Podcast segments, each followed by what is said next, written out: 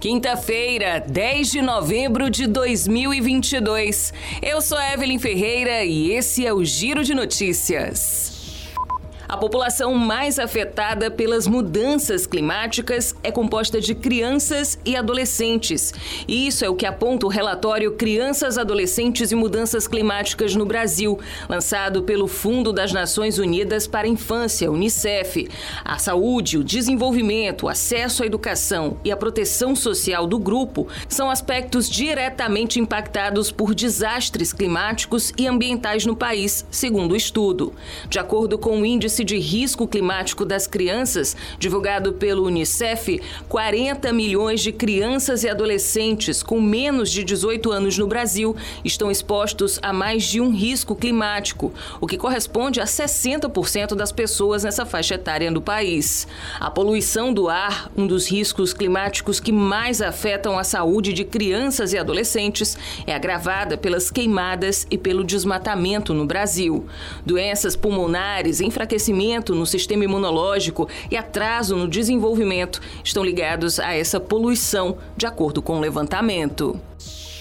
A campanha anual para envio e adoção de cartas ao Papai Noel, promovida pelos Correios, já começou em todo o país. As cartas poderão ser adotadas por pessoas, empresas e órgãos públicos até o dia 16 de dezembro. Os presentes podem ser entregues nas agências dos Correios participantes para depois seguirem às instituições e aos destinatários. A campanha contempla crianças de até 10 anos e pessoas com deficiências sem limite de idade.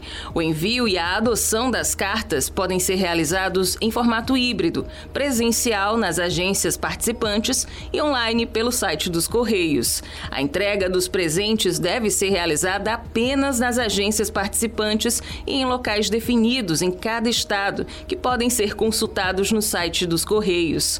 O padrinho pode solicitar informações da entrega à criança, mas o endereço e os dados de contato serão ocultados. O Banco do Nordeste lançou nesta quarta-feira a estratégia BNB Mais Saúde. A iniciativa vai destinar um bilhão de reais para financiamento de clínicas médicas, hospitais, serviços odontológicos e comércio de medicação e itens hospitalares nos próximos 12 meses. Para os projetos cearenses serão destinados 145 milhões de reais. Os recursos serão liberados de acordo com a demanda. A finalidade é atender prioritariamente empreendimentos de micro, pequeno e pequeno médio portes com financiamento de até 100% do projeto.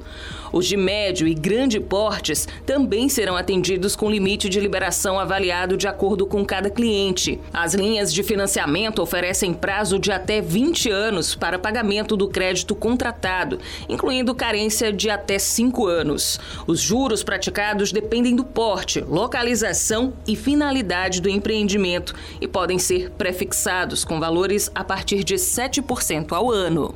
O Giro de Notícias tem produção de Igor Silveira, na sonoplastia Edinho Soares. Essas e outras notícias você confere no gcmais.com.br.